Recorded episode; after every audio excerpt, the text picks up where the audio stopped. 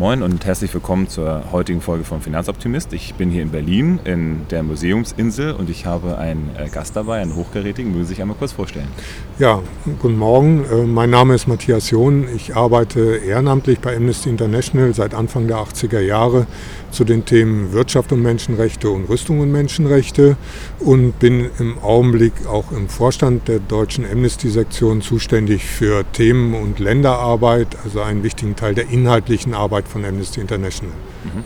Das heißt, Sie sind schon äh, ein langer Wegbegleiter der äh, Sache, also der Sache des Ausstiegs aus Waffenindustrie im Bereich des Finance dann ja im Zweifel auch, aber insgesamt dann der Menschenrechtsbewegung. Äh, was hat sich vielleicht in den letzten Jahren verändert? Gibt es da irgendwelche Veränderungen, die Sie mitbekommen haben?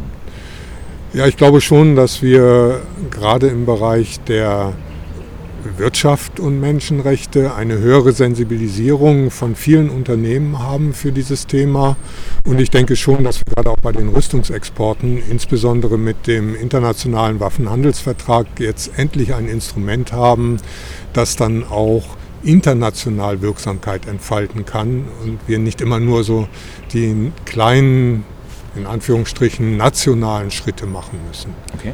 Mögen Sie einmal ein bisschen was zu diesem Vertrag sagen? Also wann ist der jetzt eingeführt worden? Weil, wie gesagt, die Zuhörer sind da häufig dann nicht so auf der tagesaktuellen Höhe, was sowas angeht. Ja, wir hatten als Amnesty zusammen mit anderen Organisationen, vor allen Dingen auch mit Betroffenen in den Ländern, wo die Waffen wirken, irgendwann Anfang der 90er Jahre die Idee, dass es nicht mehr ausreicht, immer nur in den einzelnen Staaten gegen die Rüstungsexporte irgendetwas zu machen.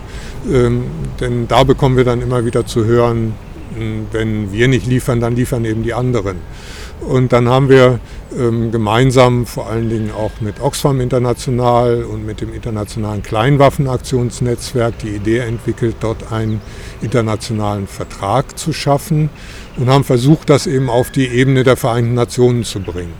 Und da waren wir, glaube ich, sehr erfolgreich. Ähm, wir haben es tatsächlich geschafft, dass die Vereinten Nationen sich dessen angenommen haben. 2006 kam es dann auf die Tagesordnung. Es gab Verhandlungen, die relativ schnell zu einem Ergebnis geführt haben. Und was für einen internationalen Vertragsprozess aus meiner Sicht dann schon ganz erfolgreich ist, 2014 ist dieser Vertrag tatsächlich mit der notwendigen Anzahl der Ratifizierungen in Kraft getreten. Und seitdem versuchen wir das dann zu verbreitern. Ähm, große Exporteure wie Russland und China sind leider noch nicht mit drin. Die USA haben zumindest unterzeichnet. Aber wir arbeiten weiter daran, dass das universell dann auch wirksam wird. Wenn man jetzt so ein ähm, ja, UN-Recht einführt, wie viel äh, Handhabe hat man denn da? Also kann man denn äh, sagen, liebe USA, wir verklagen euch jetzt, wenn ihr euch nicht dran haltet? Oder äh, wie muss man sich das vorstellen?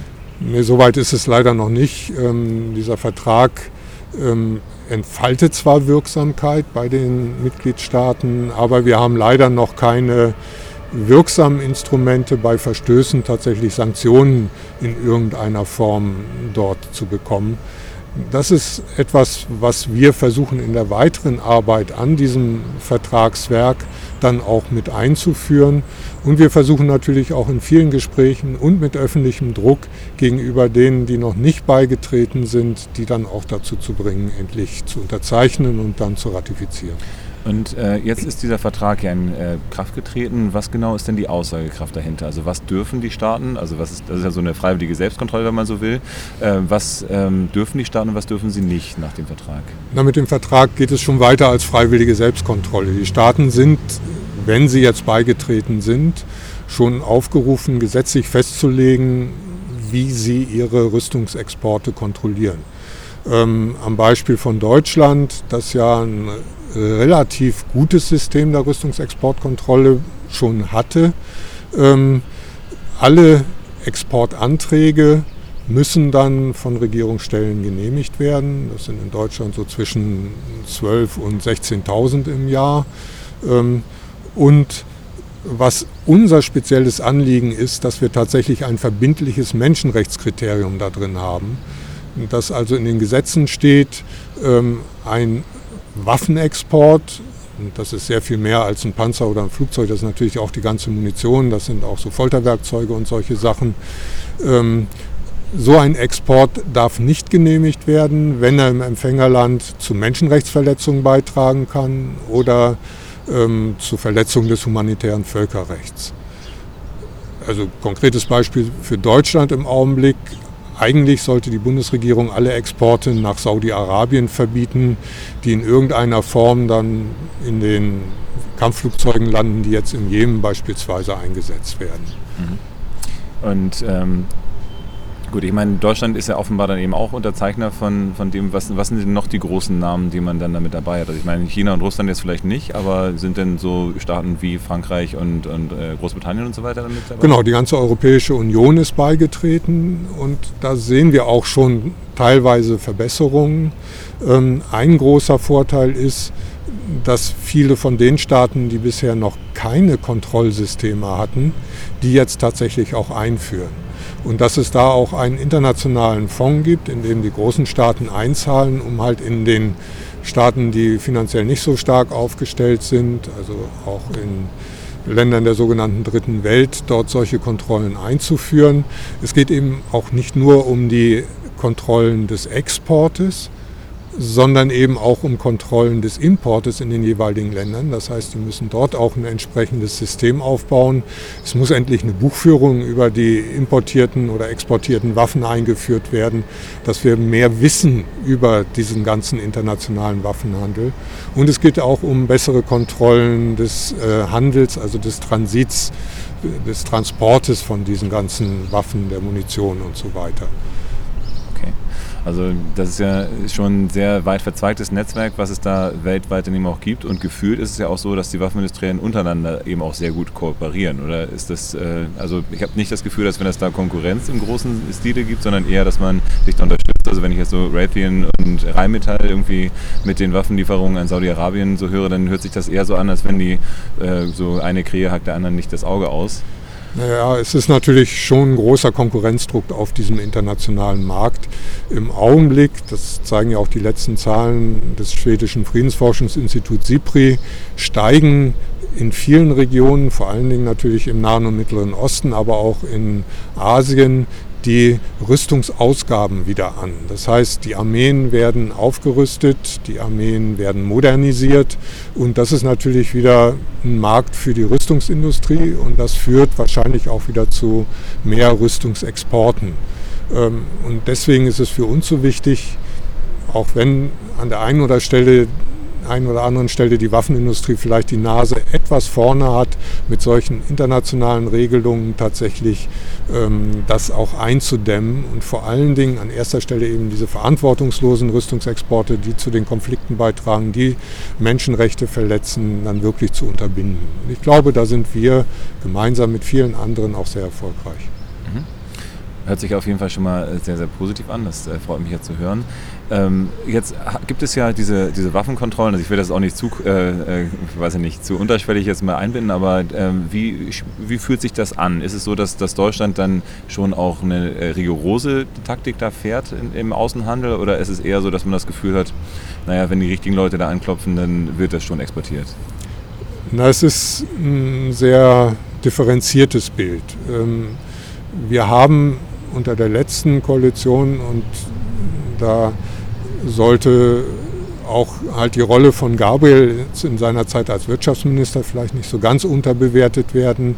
An einigen Stellen tatsächlich Fortschritte gehabt. Wir haben bessere, etwas bessere ähm, Berichterstattung. Wir haben Kontrollen vor allen Dingen im Bereich von Überwachungssoftware, Überwachungstechnik, was in der Vergangenheit überhaupt kein Thema war, wo wir seit Jahren schon Forderungen erhoben haben. Ähm, auf der anderen Seite gibt es natürlich dann tatsächlich immer wieder Exporte, wo wir sagen, es kann nicht sein. Also auch wieder Beispiel Saudi-Arabien oder Ägypten oder Algerien, wo dann Algerien beispielsweise eine ganze Produktionslinie für Schützenpanzer aufgebaut worden ist, ähm, die durchaus auch zur inneren Repression verwendet werden können. Da sagen wir uns, da mag es aus Sicht der Bundesregierung außen- und sicherheitspolitische Interessen gegeben haben, aber es kann nicht sein, dass diese immer Vorrang haben vor den Menschenrechten. Und das sehen wir an vielen Punkten, auch bei Exporten sogenannter Kleinwaffen oder der dafür zugehörigen Munition.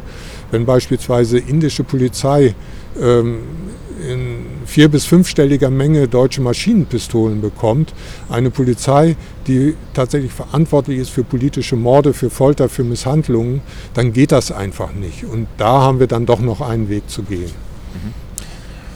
Wie ist denn das? Also Sie hatten jetzt gesagt, so Dokumentation findet nur bedingt statt. Also äh, stellen wir uns mal vor, es würde, keine Ahnung was, Heckler und Koch würde eine, eine Lieferung nach äh, nach Afrika in, in irgendein Krisenland in äh, Algerien oder sowas dann liefern.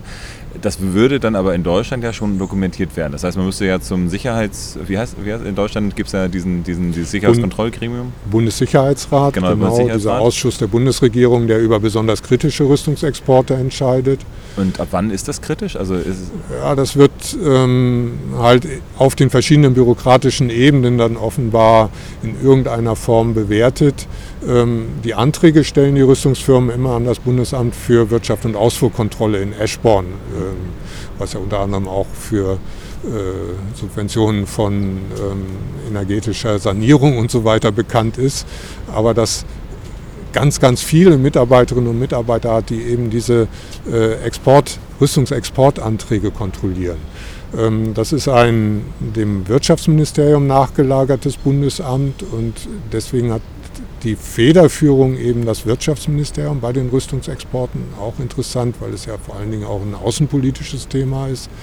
Ähm, aber wie dem auch sei und wenn es dann eben tatsächlich Exporte in sogenannte Drittstaaten sind, dann wird das Außenministerium dann auch zur Konsultation hinzugezogen. Das Verteidigungsministerium konsultiert auch mit.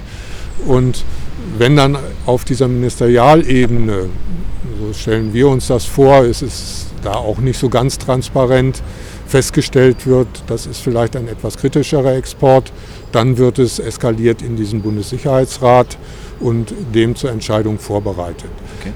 Von den Größenordnungen, ich hatte es vorhin schon einmal gesagt, 12.000 bis 16.000 Exportgenehmigungen im Jahr insgesamt.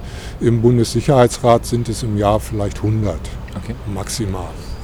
Jetzt äh, kommen wir mal daran zurück, wenn ich jetzt also so einen Antrag stelle, wie wahrscheinlich ist es denn, dass der angenommen wird? Also ich sage mal, ich würde jetzt äh, gerne eine Waffenfabrik aufbauen und möchte, keine Ahnung was, nach, äh, wie gesagt, nach Algerien vielleicht dann äh, Sachen hinliefern.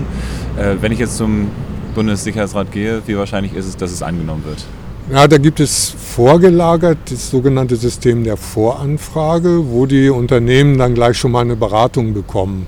Ähm, wie ist denn die Chance, dass es möglicherweise gerade genehmigt wird. Und äh, nach dieser Voranfrage, wenn die schon mal positiv entschieden ist, ist es schon mal relativ wahrscheinlich, dass es dann auch später auf einer der anderen Ebenen, spätestens vielleicht im Bundessicherheitsrat, positiv entschieden wird. Ähm, bei vielen Dingen ist es ja auch so, dass zunächst einmal, wenn beispielsweise Panzer produziert werden sollen, auch eine Produktionsgenehmigung erfolgen muss.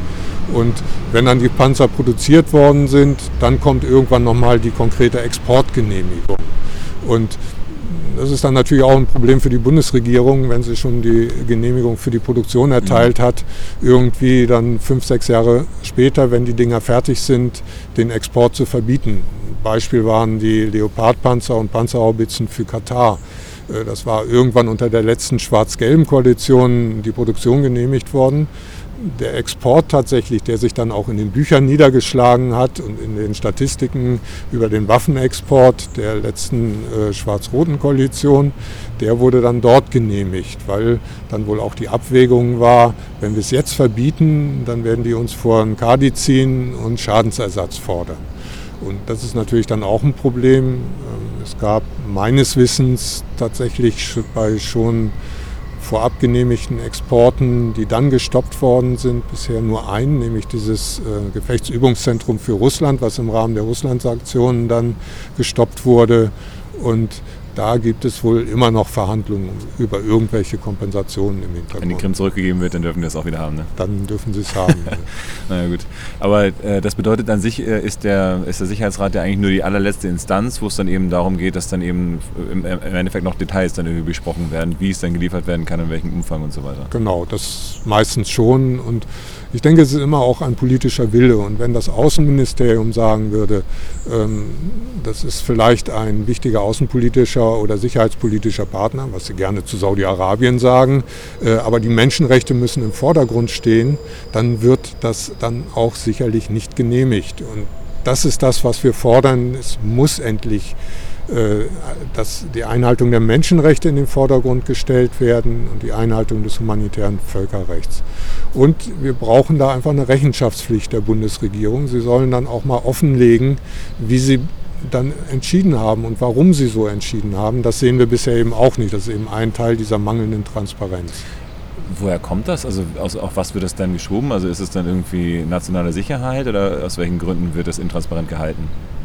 Meistens schon. Also ein Thema ist natürlich auch immer wieder die äh, Geschäfts- und Betriebsgeheimnisse der beteiligten Unternehmen, die geschützt werden müssen. Da wird dann immer das Verwaltungsverfahrensgesetz ähm, herangezogen.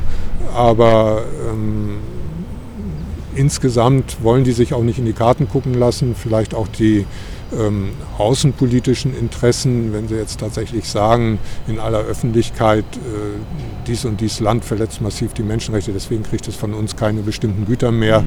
Ähm, das könnte dann auch zu diplomatischen Verwirrungen führen. Also wir haben ja in schöner Regelmäßigkeit auch aus Saudi-Arabien immer wieder die Äußerungen, dass die Bundesregierung sich doch jetzt endlich mal positionieren sollte. Was ist denn nun tatsächlich mit Exporten nach Saudi-Arabien oder nicht? Mhm.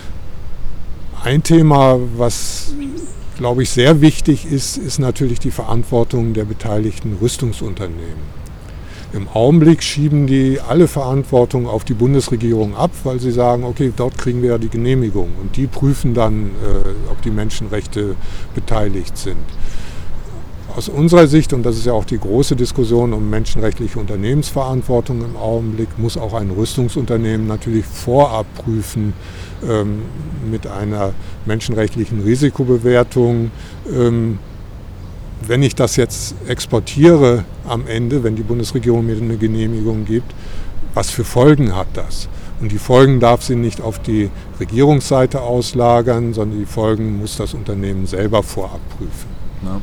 Wobei ich jetzt natürlich äh, in letzter Zeit, wo ich mich mehr damit auseinandergesetzt habe, eher das Gefühl habe, dass dann eben bewusst dann äh, was umgangen wird. Ich meine, dass es irgendwie bewusst gesagt wird, ich verlagere meinen Sitz mal ins Ausland. Ich meine, ein absurdestes Beispiel ist dann ja irgendwie Airbus, die dann ja irgendwie an der niederländischen Börse dann gelistet sind, wo man auch so sagt, das kann ja eigentlich nur einen Grund haben oder dann äh, irgendwelche Umgehungsgeschäfte mit, ich, ich baue nicht die Waffen, sondern ich baue die Waffenfabriken.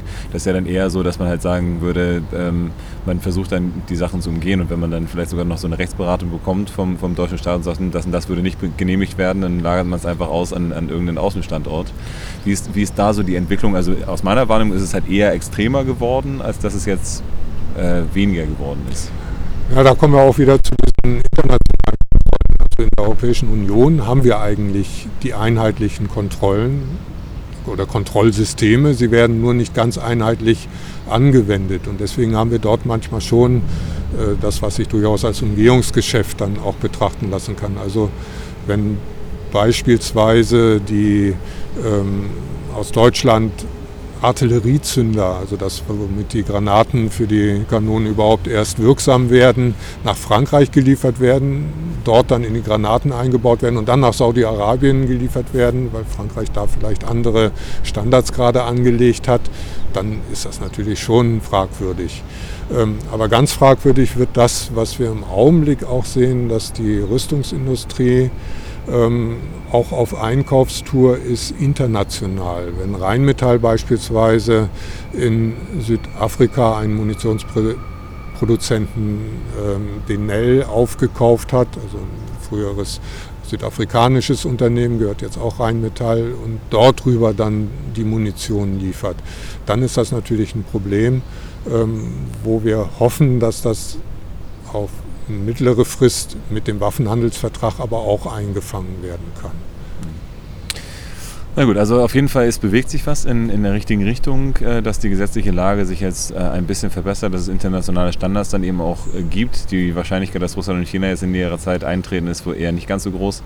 Aber mal gucken, vielleicht kann man ja ein bisschen was dann im Zuge der WM jetzt mal machen, da in Russland, dass man. Ähm, aber ich finde es auf jeden Fall trotzdem spannend, äh, dass sich viele da ja auch in dieser Richtung dann ähm, reinbewegen. Und unser Ziel ist es jetzt im ersten Anlauf dann auch, äh, also was, was unsere Arbeit jetzt ausmacht, dass wir versuchen aufzudecken, wohin wandern welche Gelder. Ne? Und ich glaube, diese Transparenz ist ja der erste Schritt, den ja auch Amnesty im Endeffekt in der DNA mit drin hat. Was sind denn da so die Projekte, die in nächster Zeit anstehen? Also äh, kann man da schon ein bisschen was drüber sagen? Und das ist dann eben auch hochvertraulich, wo man sagt, man arbeitet an dem und dem, aber da wollen wir noch nicht drüber reden? Nein, unsere Ziele sind natürlich ganz klar. Transparenz ist ein wichtiges. Das fordern wir von der Industrie, das fordern wir von der Bundesregierung. Und wir haben natürlich die Banken auch in den letzten Jahren nicht so richtig im Blick gehabt als Amnesty. Da haben wir begonnen jetzt auch zu recherchieren. Unsere Kolleginnen und Kollegen in Luxemburg haben da sehr genau mal reingeguckt, wo wird da was finanziert, auch äh, aus Luxemburg. Es gibt da auch viele andere Nichtregierungsorganisationen, mit denen wir dann auch hoffentlich in Zukunft noch mehr zusammenarbeiten können, weil ich glaube, alleine hat selbst so eine große Organisation wie Amnesty nicht alle Mittel in der Hand, dort wirksam zu sein. Und das Gemeinsame, das führt dann zu mehr Wirkung. Und gerade gegenüber den Banken, ähm, aber auch ja, Entwicklungsbanken, Finanzinstitutionen ist es unheimlich wichtig, dafür zu sorgen, dass die endlich auch die Menschenrechte auf die Agenda bekommen. Und da ist noch viel Luft nach oben, großer Nachholbedarf. Und daran werden wir sicherlich in den nächsten Jahren auch intensiv arbeiten. Vielleicht kriegen wir das ja gemeinsam hin. Also ich meine, das ist ja auch einer unserer Kernaufträge, die wir jetzt haben. Also ich habe ja auch meinen Hashtag Befrei dein Geld äh, eingeführt, um einfach mal klarzumachen, dass in nahezu allen Produkten, die so bei Banken äh, verkauft werden, teilweise auch in verschachtelter Form über Riester-Renten und so weiter, dann ja Dinge versteckt sind, die man eigentlich nicht so gerne haben wollen würde. Äh, von daher, ich äh, freue mich auf jeden Fall riesig, dass wir heute das Gespräch geführt haben. Wir sind jetzt auch schon wieder bei 22 Minuten angelangt. Es geht dann doch immer schneller, als man, als man gucken kann. Ich hoffe mal, die äh, Soundqualität hat ge gepasst. Ich glaube, so ein bisschen Vogelgezwitscher ist ja auch mal ganz nett, wenn, wenn wir über Frieden reden möchten. Und äh, dementsprechend, ja, vielleicht nochmal so ein, so ein kleiner Ausblick, was äh, passiert ist in näherer Zukunft? Also gibt es da jetzt irgendwelche Sachen, wenn Sie jetzt sagen, wir haben Gesetzgebung jetzt am Laufen, also passiert da jetzt dann noch was mit der neuen Koalition, auch wo wir positiv darauf hinarbeiten können? Ja, mit der neuen Koalition sind wir natürlich auch bei den Verhandlungen schon im Gespräch gewesen. Ein Erfolg war ja, dass zumindest so eine eingeschränkte ähm, Stoppgeschichte für Exporte an die saudisch geführte Koalition, die im Jemen im Einsatz ist, mit in den Koalitionsvertrag gekommen ist.